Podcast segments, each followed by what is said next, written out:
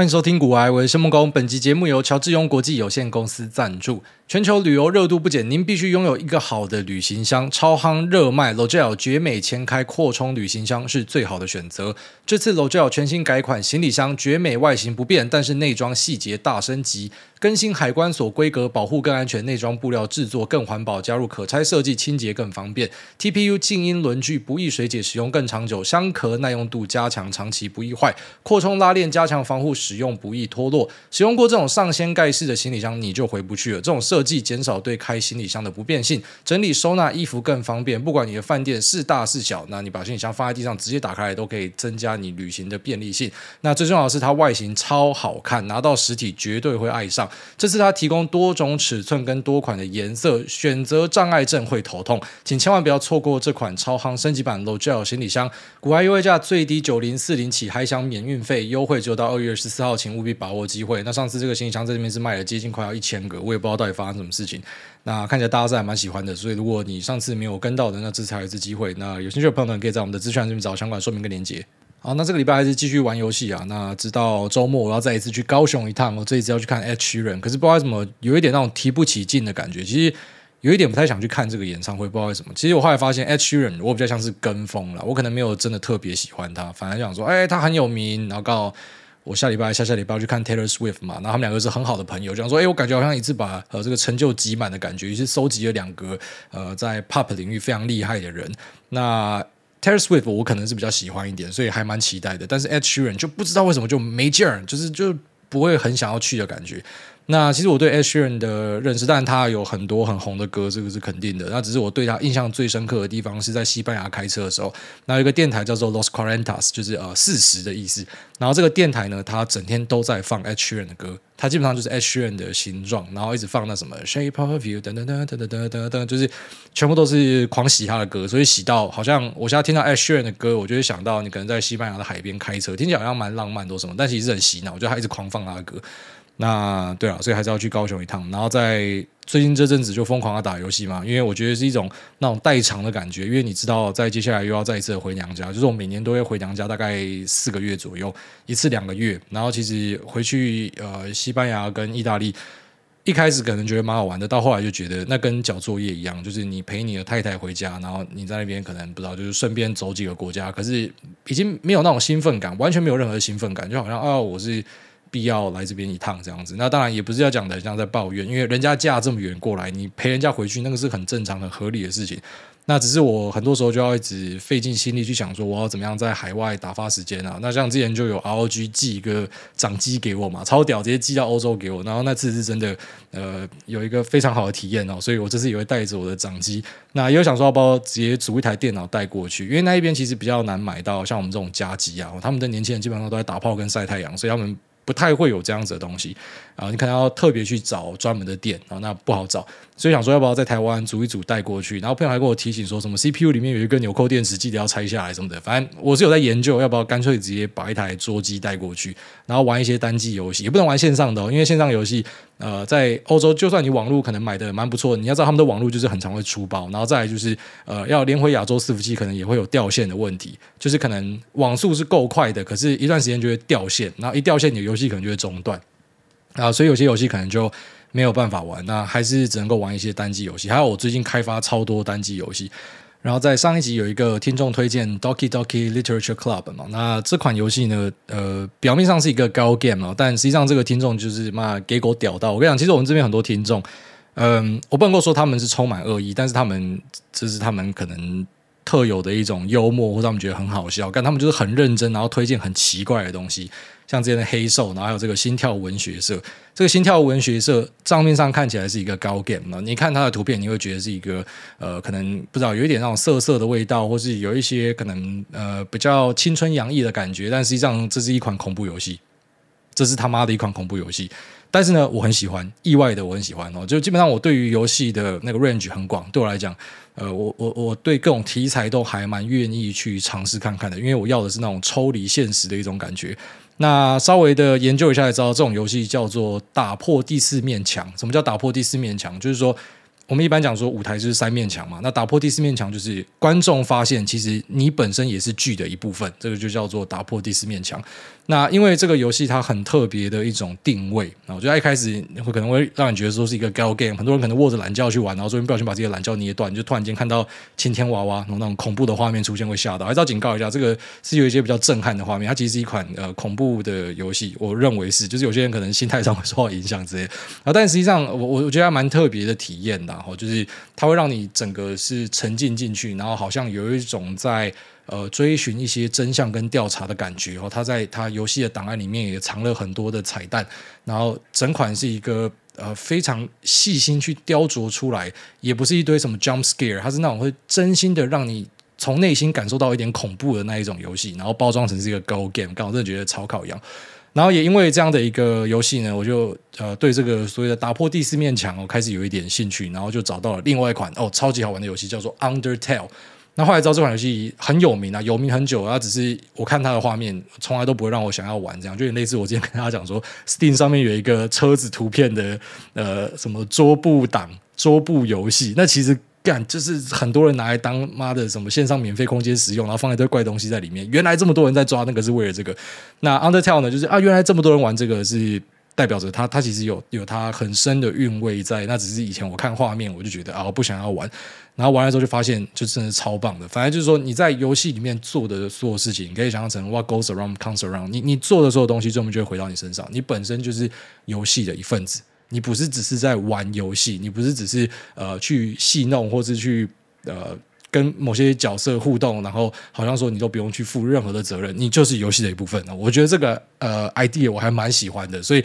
虽然上次 Doki Doki Literature Club 它有吓到我，但呃意外的打开了一系列的呃游戏，然后这个游戏呢都是这种所谓的打破第四面墙的游戏啊。所以这也是我们的 Yes Man 计划的一部分。呃，就是勇敢的去接受一些新的东西啊，然后这新的东西蛮多，可以帮你带来很多新的收获哦。呃，怎么讲？就终点不一定在这边啊，你可能是听到某个东西，然后意外的发展出新的路线，然后找到你真的非常喜欢的东西。然后最近也看了一部韩剧，蛮不错的，是我好朋友给我推荐的，叫做呃《哲人王后》。好像已经有一阵子，应该已经有个两三年以上了。但呃，我最近才知道，然后看了就觉得非常的疗愈。我每天晚上就可以看个什么一两集之类的。呃，真的是一个蛮不错的韩剧啊。那韩剧也是以前我会比较反感的，我也不知道我反感在哪，但就是我不想要看啊，那感觉都是欧巴什么的。然后就会发现，哎，他们其实真的有蛮多呃很有创意、很有想法的东西啊。所以我觉得，慢慢的自己越来越可以去拥抱一些新的东西。那当然不是说什么完全的投入了，还是喜欢有时候守在自己的同温层里面，只是偶尔就是把脚伸出去感受一下新的东西，还蛮不错的。那这个可能是那种比较年轻一点的时候是办不到的事情啊。就我年轻的时候是比较呃，讲是年轻人，可实际上是蛮墨守成规的，就是我们会脑中有一个。嗯，很奇怪的词哦啊，这个音乐太主流，不要听啊。那个就是 pop song，我们不要，我们要 acoustic rock，我们要另类摇滚，要 alternative rock，什么小的，就是很多那种有的没有的呃奇怪的 idea 啊。我只听 Brit pop，我只听音摇啊，就是呃很多有的没有的。莫名其妙的规定，然后其实是限制了自己对这个世界更多的摄取，那可能会找到更多好玩的东西。那但是到某个年纪之后，就会知道，那反正就是人生嘛，好玩就好，开心就好，所以去接触更多有趣好玩的东西。所以还是非常感谢听众们的介绍，啊，只是我这边要稍微讲一下警语啊，因为我们节目我相信不是每个人的心态都跟我一样很强健哦，所以。可能有些东西你玩了被吓到，或者震惊到，或是会有那种惊世骇俗的味道，所以你最好在去看每个东西之前都先 Google 好不好？都先查一下，都先问一下 AI，都先问一下你家的 Bard 还是你的 GPT，先问他说这是什么东西，然后再决定要不要玩。因为不是每个人都像我一样是，哎，今天来了一个很奇怪的东西，我会吓一下，然后笑一笑，我就马上继续玩。哦，就是我是这样的一个特性啊，还是要跟大家稍微说一下。好，那接下来我们来进入市场话题哦。那首先，呃，昨天美股蛮多东西在回档啊，那 AMD 回的蛮深的，那就开始呃放很多妈的鬼故事出来嘛。啊，那实际上 AMD 的故事 no change 啊，只是我稍微的跟自己的朋友对了一下，目前最新可能在 buy side size 这边大家的状况怎么样，然后发现其实大家对 AI 这边喊到蛮高的。我问才知道，原来像外面一些 consensus 是喊到什么八九 B。刚才跟你讲，不可能达到啦，那不会达到，好不好？那真的是没有办法达到。我不知道大家怎么会喊那种数字，因为它 CoWoS 的片数三万五到四万片，你你换算颗数，不知道四五十万颗，了不起最多上看六十万，然后在外加出货会 delay 嘛？你不是晶片做出来马上可以出货嘛？晶片做出来封装，封装做出来做成板卡，板卡做出来，然后再去组成伺服器，然后再出货，整个这样跑下来，辉达演给你看过，那一定会 delay 了。所以实际上我觉得不可能可以到那个数字。就本来苏姿丰给的 guidance 是对的，然后如果大家额外的去上修那 guidance，我这边大胆讲，我觉得那都算错，就不太可能。而且现在还卡东西，所以嗯，有点像是说，我不知道原来外面的预期已经喊到这么高了，所以你说他开这个数字，然后跟一些展望好像没有什么新鲜事，稍微的回档跟大跌。稍微回档跟大跌好像冲突的，反正就是说有回档，都对我来讲，我是蛮习惯科技股就是有这样的波动，所以嗯，我会觉得对，那可能是因为市场的预期太高，那还是要重申哦，因为我们从头到尾没有跟着市场去人云亦云嘛，反正 AI 伺服器的出货量四十万台都停在那边都没有去做修正，而且我觉得四十万台可能都有一点高估，可以出到这样子，只是问题就是你可能会卡住，不一定可以出到这么多。然后再来就是针对 AMD、针对 NV 的投片数字，然后跟它可能的出货量，其实我们自己哦以古埃这一台来说。我们的预期都是一致的，就是没有太明显的上修，不会因为这股价上涨就去上修预期，因为那等于你在掰故事嘛。那只是我没有想到，就是哦，原来市场喊到这么高，就你喊到那个数字，那是很难达成的，大概砍一半是 OK 的。但其实应该蛮多人是像我这样的一个认知，就是我们就停留在这个数字。那大家要把它炒到很高，老实讲，我们没有办法做任何事情。你可能不知道，你会怕的就逢高稍微倒一点给人家，因为你知道其实没有这么高。但我觉得这种事太难去操作。对我来讲，就是它未来的成长性是在的，然后 kg 是在的，那就只好继续放着了。然后如果大家在短期内要炒到多高，那个可能不是我会很密集想要去操作的地方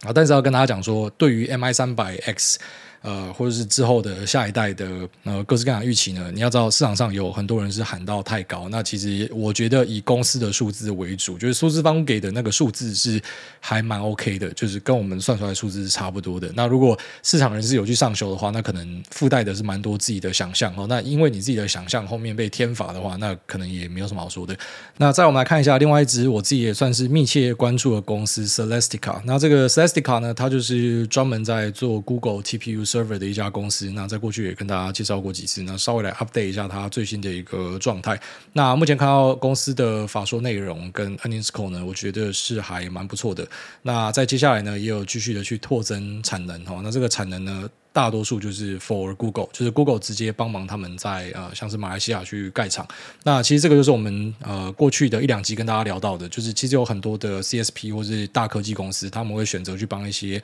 ODM、OEM，然后或者一些晶圆代工厂去拉产线，或者甚至直接盖一个工厂。那这个产线跟工厂呢，就是 for me only 哦，就是你你做给我啦，那我出钱帮忙你盖哦。那呃希望这个东西都是可以供给我。那可能这个合约看怎么样签，但这样的一个合作模式，其实在过去的业界是看过蛮多的。那以 Celestica 这家公司来讲，它基本上算是 Google 一个御用厂，他们合作的时间其实超长了。那像以前我自己是不会想要看这样子的东西，但是你知道，就是在 AI 年有很多事情是改变的嘛。像过过去的电子五哥跟十哥，哪有多少人会他妈的跑去做动能啊？神经病才拿这个做动能。但因为 AI 伺服器的单价真的非常高嘛，所以之后很多会打出很漂亮的营收跟获利，在后面会慢慢开出来，已经有些开始开出来了哈。那在这样的背景之下，大家对于 ODM、OEM 开始产生很浓厚的兴趣嘛？那看到台湾的很多的呃这个 valuation 都是 trade 在十五到二十倍之间，就是我们讲说 four year 二零二四来看的话，所以按照这样子的状况，你当然就会开始去看一些海外的公司。以 Supermicro 来讲，一直开出很不错的成绩，那是因为它在可能老黄的供货历史上面是排行在非常前面的，他拿到很多的晶片，所以他优先出货。那再来。你看到有 Supermicro，然后有台湾这些供应链的案子，那你可能就会去想说，那是不是呃有一些潜在的 OEM、ODM 是有可能是遗珠？那当然，我们不是讲说所有东西落后都一定会补涨，但是有些东西就是其实对我们来讲算是呃蛮显而易见的好机会哦，就只是去赌它有没有 re-rate 一个可能性。那像 Celestica，我自己在可能二十几块开始那边敲，然后在节目跟大家分享。就当然我不是一个爆牌台啦，但我自己在做什么，我就拿出来跟大家当成是案例检讨。有时候会成功，有时候会失败，也都是如实跟大家讲。那像 Celestica，就是那时候很明显一看，哎，这个东西怎么嘛 P ratio 不到十倍，而且它实际上出的东西也是蛮香的，就是 Google 的 TPU 的 server，然后那基本上可以算成是就是呃。类似 Google in house 的感觉，就 Google 就是东西都是由它做。那当然，目前在市场上可能不是只是由 Celestica，就是 Google 的伺服器呢，现在也有分一些给 Flextronic 去做。那实际上在哪个厂做，我就不太清楚，有可能是在中南美洲那一边。那 Google 的伺服器架构面也长这个样子，它有一个 training，然后跟有一个呃 inference。那在 inference 的部分就是分一些去给 Flextronics，那一部分就是留在 Celestica。那 training 部分就是由 Celestica 去做。那在之后可能就是有机会这个 inference 的部分会再多拉一点出去给 Flextronics，但实际上他们会怎么样做，我们还要透过更多的考察才会知道。但是 Google 的 roadmap 还蛮有趣的哦，就是我们目前看到的是 TPU V5 嘛，然后那这个 Viperfish 呢，就是还是大家看到的状况，就是它有两颗呃不一样的晶片，然后去。基本上去做不一样的事情，一个是 training，一个是 inference，就是我们可以简单来拆成说，它就是有两种东西啊。好，但是到之后呢，它是可能会把这个晶片并在一起的。那只是我不太确定会是在 V 六、V 七还是说 V 八的时候会做这样的事情。那嗯，就要说如果是在 Ghostfish 的话，就是蛮快的，就下下一代它就可能会去做一个整并。那当这个整并发生的话呢，那就会变成它只有一颗晶片，那只有一颗晶片，这时候订单要怎么样分，我就不知道了。有可能就是呃。可能 Celestica 拿一点，然后可能 Flextronic 拿一点，那实际上就要看当时的发展是怎么样。反正就是有东西会改变了，因为本来是拆成两条路线嘛，所以有些东西可以拆出去给人家，但现在变成只有一个路线的话，就不知道了。那在晶片组的部分，其实也是我们会很好奇的东西啊。就是目前当然我们知道，呃，TPU 最主要就是由博通在供应嘛。然后到下一代应该还是博通，因为就是博通提出说可能要把这两个晶片并在一起，在表现上会更好。那但是再到下一代跟下下代，有可能就是 MTK 跟 Marvell 它有介入的机会。那实际上，呃，Google 怎么样签约，我们当然他妈不知道嘛。但呃，如果之后有风声的话，我们再来讨论说，那可能是谁有机会拿到这样的一个订单。那这订单你说多也没有到超多啊，但它绝对也是蛮补的啊。那可能在设计上也会有一些新的巧思的出现，因为他们公司的这个 roadmap 的设计，然后变成你本来是两个东西，然后变成一个，也有可能会有一些新的发展的产生呐。那只是我们在看 Celestica 的时候，我们就要对它的一些 guidance，那稍微的抱持保守的心态。我觉得说，他现在基本上是想把自己跟 Google 绑在一起嘛。Google 在未来的展望是非常好的，所以呢，我们就也会非常好。那实际上，虽然它的 EPS 跟 operating margin 开出来都是很好，都是优于自己的预期。那其实现在算起来，就是 P/E ratio 就还是在十倍上下的一个东西。呃，不过呢，因为你要知道说，它的这个投射是以公司讲的这个啊，就 Google 公司讲的未来的几年都很好的一个状况去做的，那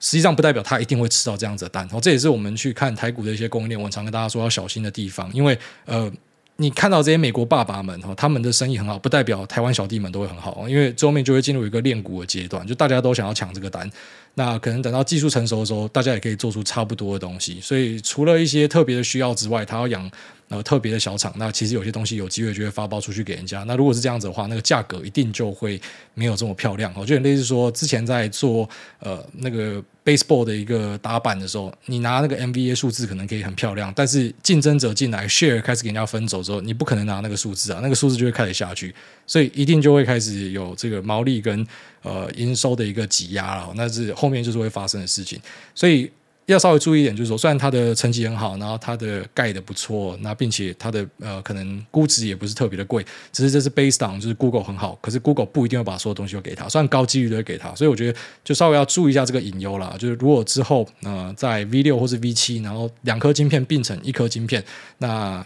有注意到，就是可能这个单会拆出去，让 Flextronic 分更多的话，那可能就要稍微的去修正一下自己脑中的模型哦。但整体来看，我觉得算是 in line 自己的预期啦。那从二十几块到现在，其实也算是蛮不错。虽然绝对没有比你直接跑去买 Supermicro 来的好，可是有时候就是这样子，你不敢买那个高的东西，那至少你有买一些比较稍微对你来讲在估值上你可以接受的东西，你还是有参与到，那也是还蛮开心的一件事情啊。就是你说，呃，它的这几波上涨是完全在反映它 Google TPU 的一个内容，还是说它其实是跟着市场的呃整体 ODM 呃的一个期待，然后一起被带上去的？其实我个人是倾向后者。我相信是因为可能 Supermicro 这么喷，所以他一起被带上去，而不是就大家突然发现他很好。但是我最近确实开始看到，嗯、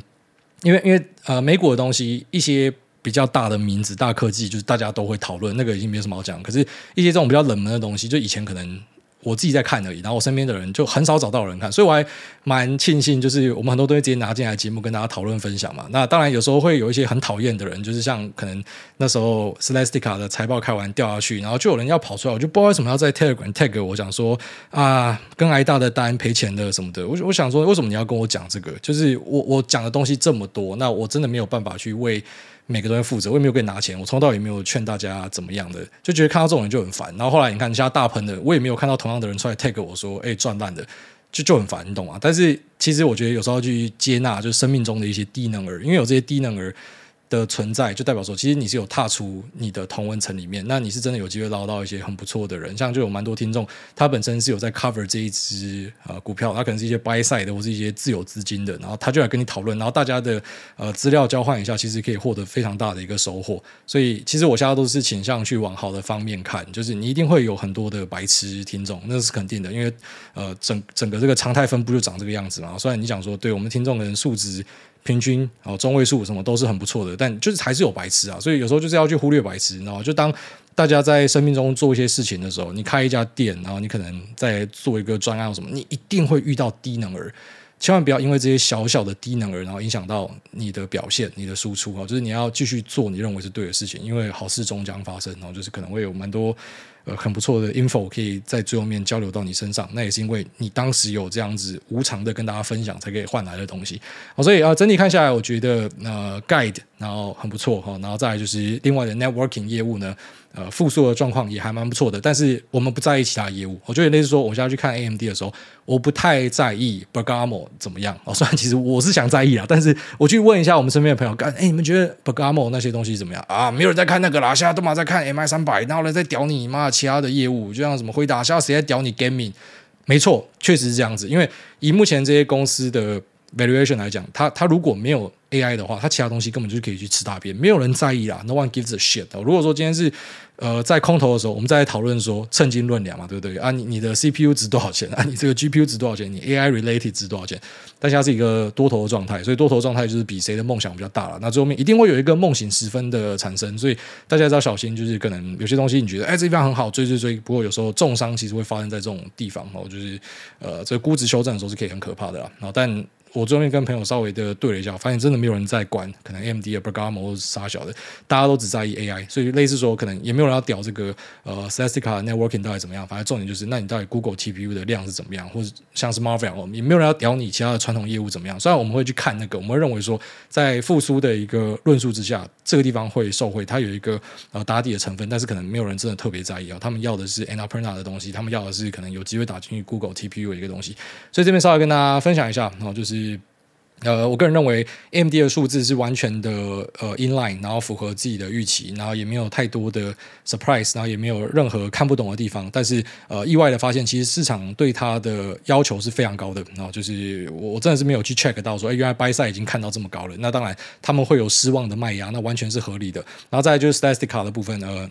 之前的论述是认为说它是在 P ratio 十倍以下的一个 ODM，那这个是非常罕见的东西。那现在呢，开始已经来到了 P ratio 十倍左右。那十倍呢，其实你就不能够说它真的有被低估了。就是你说十倍以下有可能是被低估，可是十倍呢，就是我觉得 ODM 差不多给到这个估值是 OK 的。在过往的历史上都是这样子，是因为现在有 AI，所以大家炒到很高。可是我相信长远来看，大家会慢慢的修回去。可能十到十五倍之间，而不是十五倍以上。十五倍到二十倍，可能就是 AI 的元年哦，就是这一两年有机会会产生的东西。但是之后应该很难，因为它的业务的本质就是它最终会面对大量的竞争，同业们都可以做。现在是因为卡住，你可以涨价。那可是之后呢？诶，没有这么卡的时候呢，你一定是 hold 不住这样子的一个 P ratio。这是我自己的一个猜想啊。好，那接下来我们稍微聊一下苹果啊。苹果的 Vision Pro 已经开始有一些人在开箱了然后。那其他人要拿到，应该最快是要二月二号左右才可以。不过已经经有一些。先行者先拿到了哈，那我们就来看一下他们说了什么样的东西。那我觉得整体看下来呢，应该是还蛮值得期待的一个产品啦。啊。那只是呃，怎么讲？就是说它一定会比一般的 VR 来得好，所以比一般的 VR 来得好，并不是一个特别值得拿出来吹的东西。为什么？因为你的价格是三千多美元哦，那别人的价格可能是一千块以下。所以你拿一个三千多美元的东西，你说表现比一个一千块以下的 VR 好，那这个是不 OK 的，哦，这个是绝对是不 OK 的。所以我们一般在类比的时候，我们在比产品，很常掉进去一个陷阱啊，很多人会掉进这样的陷阱，就是说，呃，就像说你拿特斯拉的车直接去跟比亚迪类比。这会出问题。首先，第一个就是有些人是连那种可能油电混合跟电车他都不知道拆开，然后这是第一个错误。第二个错误是，就算一样是电车，一个电车的价格可能是呃三四万美元以上，一个可能是一两万美元。其实他们严格上来说已经不是同一个圈子的产品了。那我知道很多人就是还是要硬把它扯在一起。那其实怎么讲？这举例一下，马上就可以就是告诉这些人说，你这样比是不对的。我这样讲了，一样是可以装东西啊，你不会拿全年的塑胶袋去跟爱马仕比啊。啊，你不是想说孰高孰低嘛？我现在想说没有啊，全年塑胶袋我用的很爽啊，爱马仕这么贵，妈的那个根本就是白痴才会买，盘子才会买啊。可是它就是不一样的产品嘛。首先我们要先承认说它是不一样的产品嘛，它一样是袋子没错，只是它是不一样的产品。那它提供的消费者面向其实是不一样的啦。所以今天去做一些类比的时候，我会掉进去陷阱里面就是这样子，因为呃本质上它其实是不一样的东西。所以我个人会认为说，你拿 Apple 的 VR slash MR 这个 Vision Pro，然后拿去跟 Oculus 比，其实是不公平的，因为价格差太多。所以它严格上来说不是同一个领域的东西，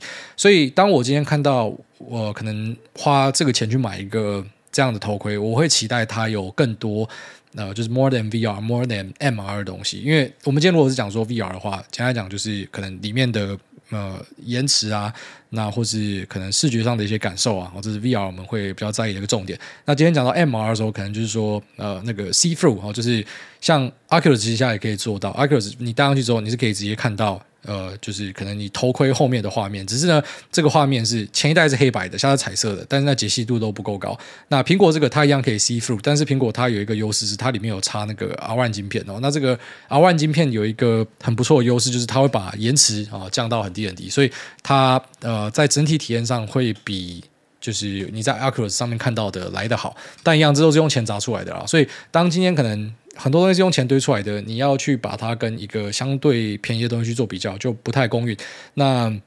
在我看来呢，我觉得这个产品的开箱初步看起来，大多数人应该会发现它其实就是 another VR device，它就是另外一个 VR device。然后对它有一些 see through 的的功能，可是，在实际应用上，我相信啊，就是它不会让消费者感受到说 this is it 哦，这就是要改变世界的 moment，它不会是这样子的一个东西。呃，看起来就是一个比较精良的 VR 装置。那你说对不对得起它这样的一个售价？我个人是绝对认同是没问题的啊，就是虽然是偏贵，但是对我来讲，我觉得它是 OK 的，因为我知道它的 BOM cost 是多少。我也知道它到下一代才可能会比较便宜嘛，但是我相信就是这一代在它可能各式各样的开箱之后呢，我下会稍微下修一下我的预期，就是我认为它应该很难炸出所谓的第二波，会有，只是。炸出的量不会像我本来想象的这么多，因为本来想象是说，哎，开箱假设有看到一些很屌的东西，然后一些杀手应用，还是妈的苹果有长招，那可能就是说这个第二波的销量会再喷一波上去，虽然虽然也不一定买得到了，你知道，像以苹果这边来看呢，它对 Sony 的下单跟对郁金光的下单其实都是有卡住了，他要的东西是不一定可以做出来的。所以，嗯，简单讲就是说，我认为第二波的销售高峰可能会喷的比我本来想象的来的低一点，因为它其实就是另外一个 VR，它只是比较精良的 VR，然后你也不太能够直接拿去跟 Oculus 比，因为呃，可能现在大家要开始发现说，对 Oculus 会有一些延迟，画面可能没有这么好，但是它超便宜，它超级便宜，所以呃，可能相较之下就不会真的觉得说我一定要买这个东西。但如果是我本来的期待的话，我可能戴上这个那 Apple 的 Vision Pro，然后我突然发现这是另外一个世界，这重新定义了 VR，就是苹果最喜欢做的事情，重新。定义啊，然后这重新定义，如果真的就是有点东西的话，那有可能就冲另外一波。但我现在看起来，我就觉得应该不会冲另外一波。但是我还是非常期待，就是等我自己拿到我的呃 Apple Vision Pro 的那一刻啦。只是我一直讲说，呃，我们用比较客观的角度来看，我觉得它比较不会让大家有那一种非常惊喜的感觉。它就是把本来的 VR 做得更厉害这样子的感觉。那我们要的东西，其实是我比较期待。我们本来是希望说，真的会看到一些很酷的东西。那可能要等到下一代才有机会看到哦。所以呃。我觉得第一代比较偏向是你对于这个嗯金钱比较不敏感的人呢，反正对你来讲这就是一个生活开销好玩，那你可以去买来玩看看。但是我觉得对于价格比较敏感的人呢，他他玩这个应该会觉得嗯 CP 值不高，你应该会开始听到所谓的这个 CP 值不高这样的一个说法出来。那我本来是期待说它是真的会有一些潜在的爆发力啊，只是现在看起来应该是还好。那再就是 Apple 手机部分哦，当然郭明奇昨天已经有发文讲说下修，但其实在郭明奇发文之前就已经市场上蛮多人在传，包含说可能在 Sony 这边有砍单，然后在呃这个红海这边哈也有下修的一个状态。那稍微的去交叉比对，差不多落在。嗯，七八趴到十五趴之间，哦，就是说这一代的 iPhone 可能会下修这么多，也就是呃，可能会有一点不如预期的状况存在。那不如预期的状况的核心，当然是因为其他硬体并没有做太多的更新。那现在大家都非常期待 Apple 在软体到底可不可以端出呃 AI 的东西。那至今呢，Apple 其实都对 AI 这两个字是故意不提啊，它最多就讲 machine learning，因为它可能不想要去呃跟风人家。但是问题是。呃，如果 AI 的潮流是真的话，你没有端出东西的话，可能真的会稍微显得呃有一点落后。虽然其实我们我们老实讲，其实，在 Apple 下手机里面已经有很多功能，就是呃泛 machine learning 跟 AI 的东西。居然说，你现在可以在 Apple，我觉得它有一个很帅的功能，就是说你在它的照片里面可以直接搜寻呃可能 computer，然后就会帮你找到所有的 computer 的照片。好，这个可能蛮多人不知道的，但是呃。知道的人应该已经很常在用这个功能，好像我要去找一些我把它截图下来的报告或什么的，那我就直接打关键字，它就可以直接帮我从图片里面捞出来，这我还蛮喜欢的。然后还有像大家可能会用到的照片，你长按可以把你整个人直接去背，这些东西其实都是你拿到别家公司，他就是大吹特吹说这是 AI。那苹果比较内敛，他没有讲。可是实际上呢，我觉得可能这些东西是不够的哦，就是它真的要端出一些要让我们会有一点吓到的东西，我觉得才够。特别是 Samsung 的 S 二十四，真的是打出一个这个很漂亮的一战啊！虽然它实际上到消费者这边。我稍微看了一些评测影片，然后我自己的朋友有去用过，他说，呃，当然还是比较偏向雷声大雨点小，他吹的一些东西，在实际上去操作的时候，还是很明显的感受到那个功能是没有跟上的，就跟你想象的那种啊，我可以直接同步口译还是什么的，那是有很大的一个落差。但是真的有往那个方向去前进的，那你都知道，其实最难的就是零到一嘛，哦，从零到一开始启动之后，后面要去慢慢的把它越修越好，其实是非常值得期待的。那这一代的 S 二十四呢，就有一点超乎想象哦，就我们目前看韩国这边的一个。呃，研调资料，然后跟全球的一些研调资料，它这一只手机应该会卖得很好。也就是说，哎，突然间，妈，三星这边在上修，然后，哎，苹果这边在下修。那当然，我不会认为说这就是苹果的一个 tipping point 哦，从这边开始就要下山，我不这样认为。虽然现在有蛮多安卓粉正在高潮，他们就觉得说，妈，苹果就是要在 AI 之战要输掉了。我觉得人家在鸭子划水啊，只是你真的不能划太久，划太久会出事情啊。这不能划太久，我觉得它最多再划个一两代，如果还是没有端出一些东西的话，可能会慢慢的跟别人真的在这个软体的上面以后会额外的拉出一些距离啊。你说使用界面，那绝对还是很好，只是。这个是蛮值得担忧的一个点，那我我觉得是后面要小心的一个地方，还是值得期待。到底有没有什么东西会端出来？只是 Vision Pro 这个就让我觉得，嗯，它就是另外一台 VR。目前我看就是这样子，我相信我实际上拿到跟。我看到的就就差不多会这样子，因为我们接触太多电子产品了，所以我大概一看，你看人家那种开箱，你也大概知道会长什么样子。那在手机的部分，可能就是它一定要端出一些东西，不管好，对你真的死都不要讲 AI，你要讲 ML，你要讲什么，不管你就是要端出一些东西，因为你的对手们正在端很多新的功能，那这些东西都可能会把一些消费者带过去。好，其实我们是有看到苹果还是有针对伺服器有做一些投资啊，他们的订单都比较低调一点哦，但是有追踪到一些东西，他们是有在做这样子的东西，只是跟一些大巨头比，呃，真的是动动作相对小，我们都不知道他葫芦里在卖什么药。但不知道就期待看看吧，反正总之就是呃呼应一下，因为郭明奇那个东西是有上新闻嘛，其实呃这个数字是蛮多人都有看到，就是说苹果这一代手机可能是有下修的一个状态啊。但我个人身为长期的果粉呢，我觉得应该还是有机会在后面再实现重新定义，然后把人家的东西全部收割进来，然后做的比他好，还是有机会看到，只是呃可能需要再稍微的加把劲儿啊。那这集就先聊到这边，接下来我们进入 Q 的部分。第一位无敌狗金刚他说。请梦工用老公的声音祝小蝶下周去泰国国看 Coldplay 顺利且开心，爱您。然后祝这个小蝶去泰国看 Coldplay 开心，然后呃好好的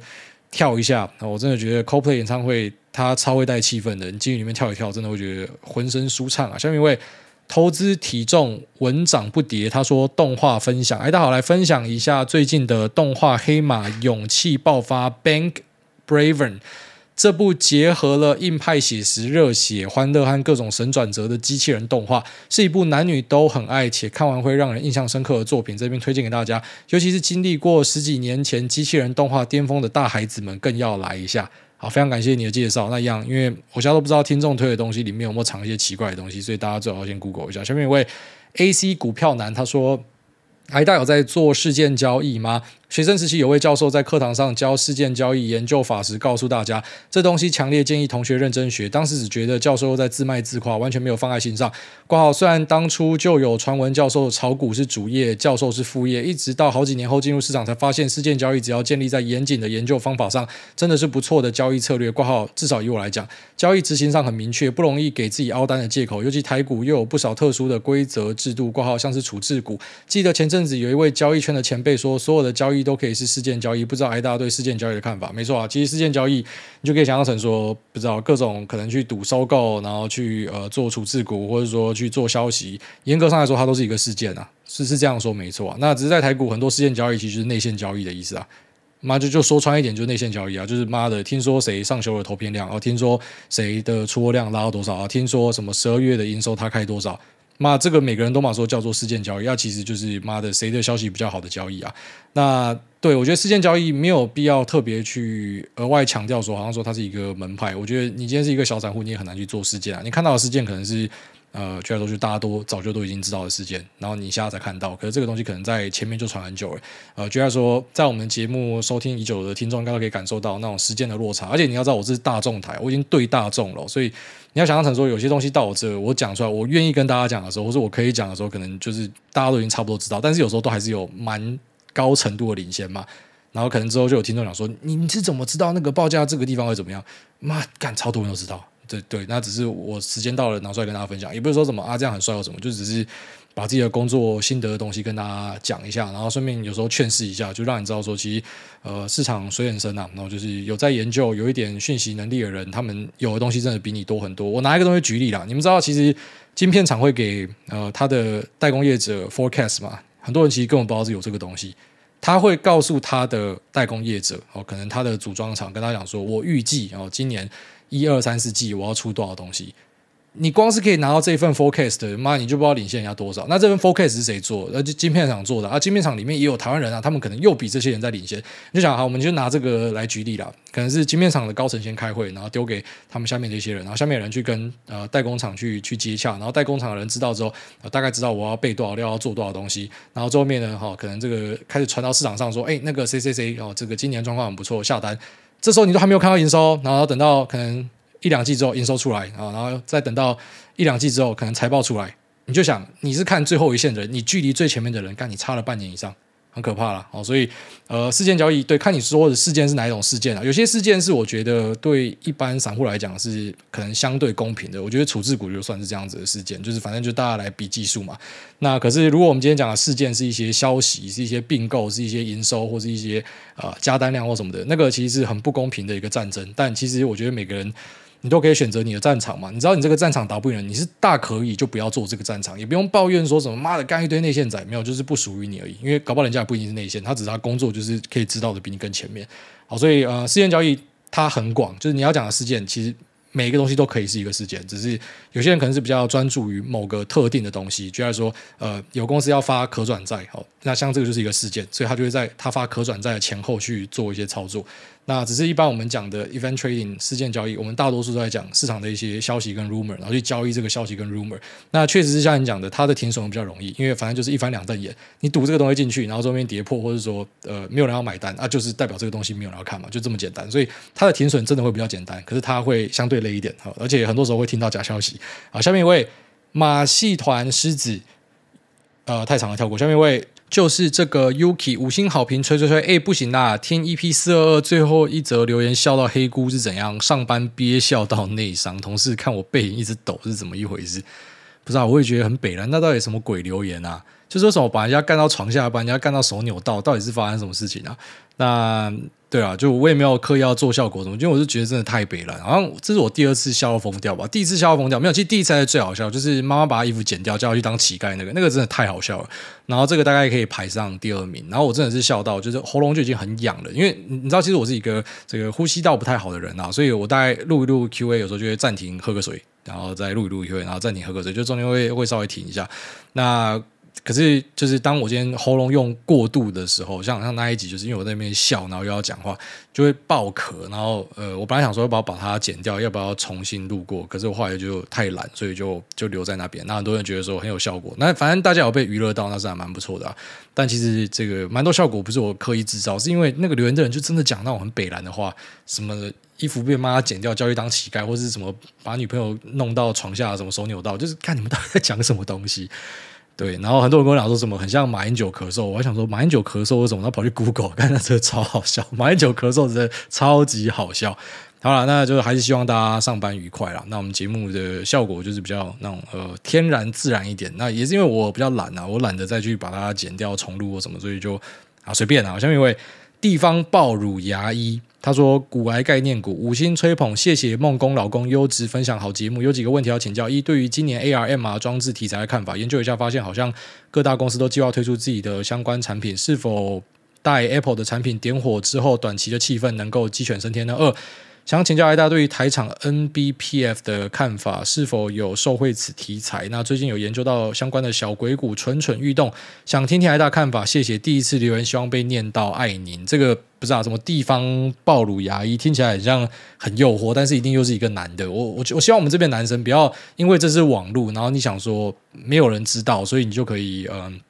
就是留一堆那种超奇怪的东西，因为假设有朝一日突然被公布出来，一定很尴尬。好了，那第一个，呃，我刚好前面就是聊到 AR 跟 MR，我本来也是预期说它可能会有一个呃发酵的可能性哦，但是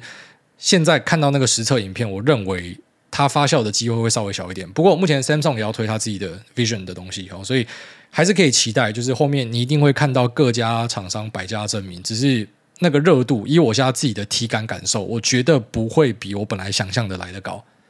就是它并没有让我觉得，哇靠，这个不一样。有时候我们蛮相信自己直觉的啦，当然有可能不知道市场中没有人要炒，那是最好。因为我自己本身也是有买一点这样子的东西，可是我家呃体感上我是觉得并没有真的让我觉得特别的新鲜、特别的酷，可能还要再等看看别人有没有丢出什么样的酷东西再来说。然后再来讲说 NBPF 这个我比较不熟。载波滤光片哦，它它有一些特别公司来做，我不熟，所以没有办法跟你分享。下面一位，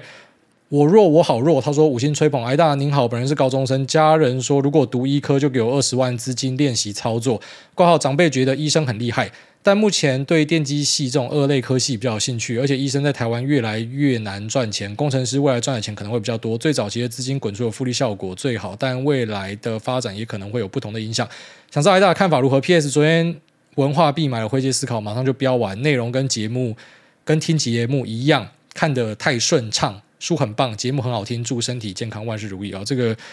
讲说我弱我弱我好弱，然后妈的是一个可以选择去当医生，但是又想要当工程师的小学霸了。那针对这个小学霸的同学呢，我觉得呃，当然家人希望是一回事啊，那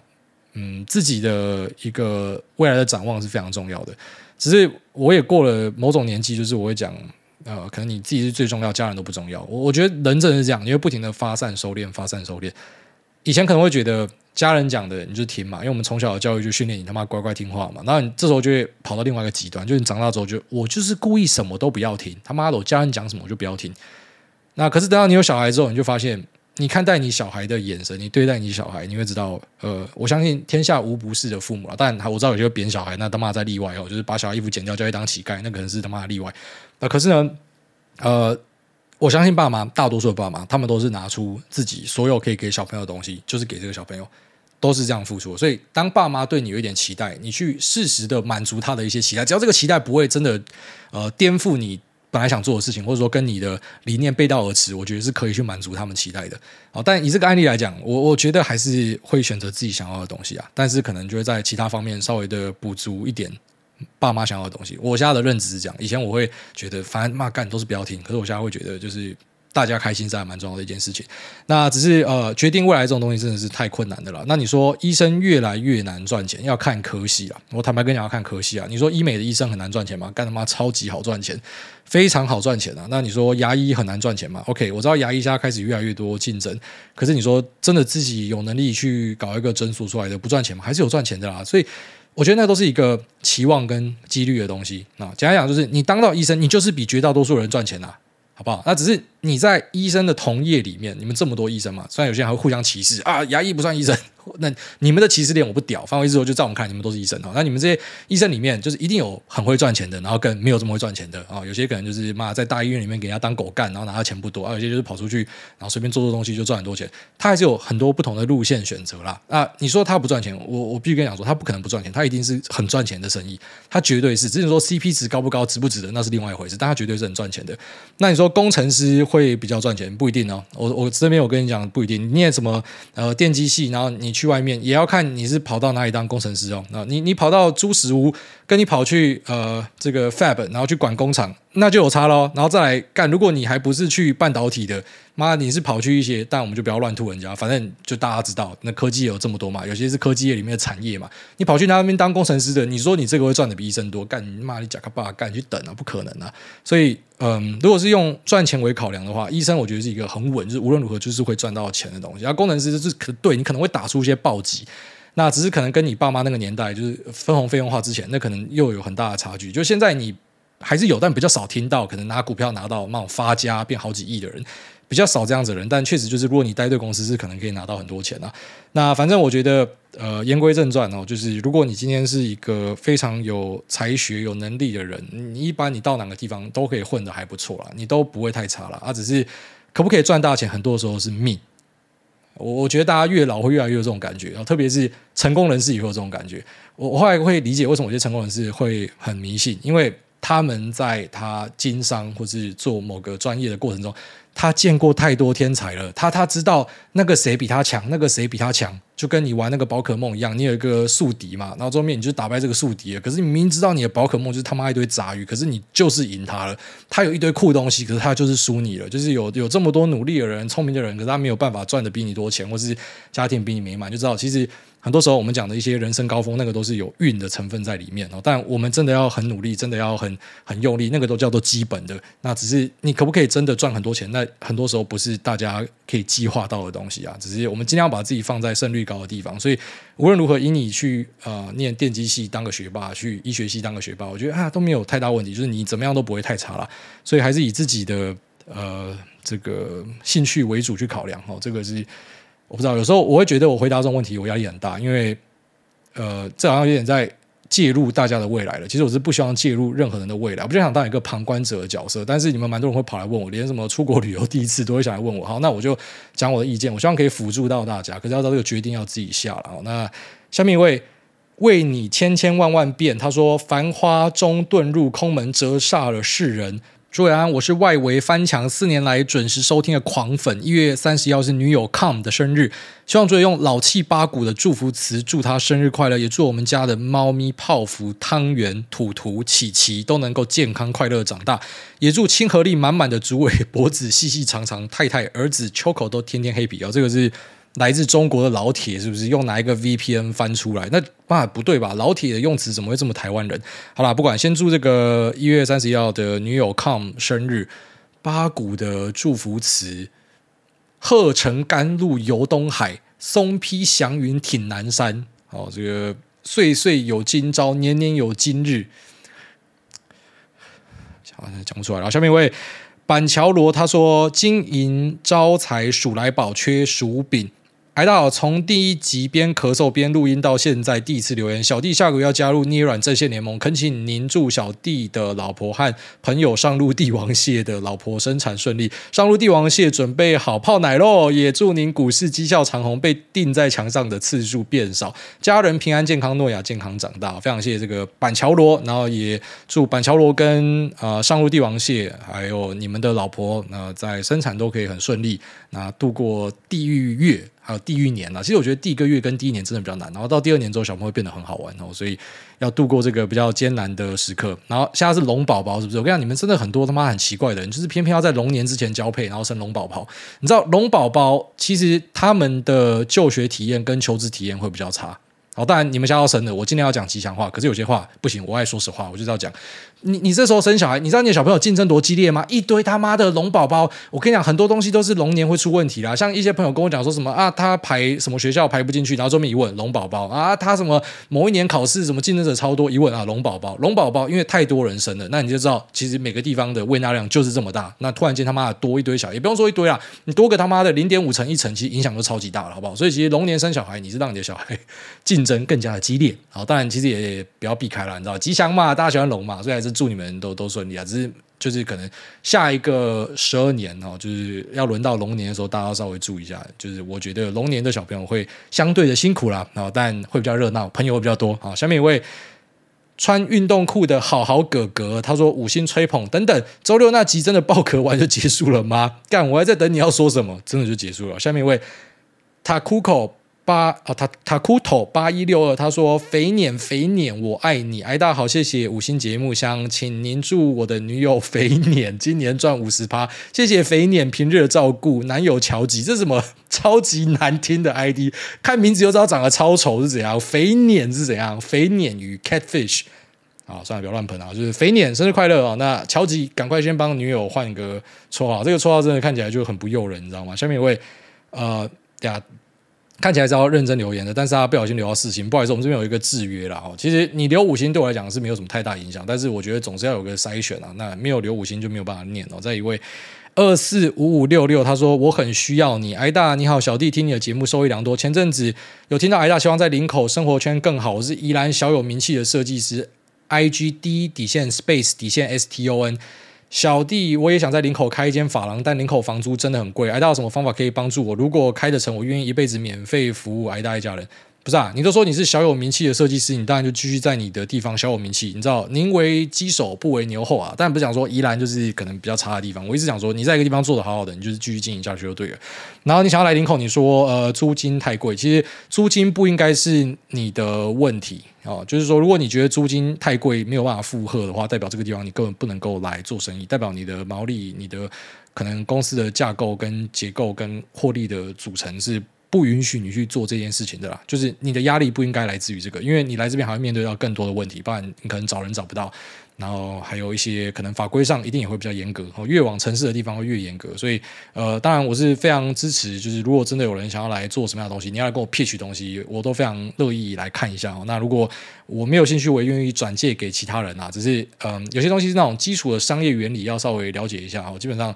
就是说，如果连租金都有点扛不住的话，那今天就算有人帮忙，你可以扛住第一波的这个租金，也不代表你后面就扛得住。你懂我意思吗？就如果你今天是呃，你知道有一个生意你做得很好。好然后你现在需要去盖厂房，然后把这个东西做到更大。好，你已经有很棒的 track record，那只是你没有钱去弄这个厂房，你去募资，这个会比较合理啊。但如果是你今天一样是要开一个个人工作室，然后你要从一个地方换一个另外的地方，那你说你是卡在租金，然后你要去募资，这是一个很怪的事情。好，这个代表可能不太适合到这个地方。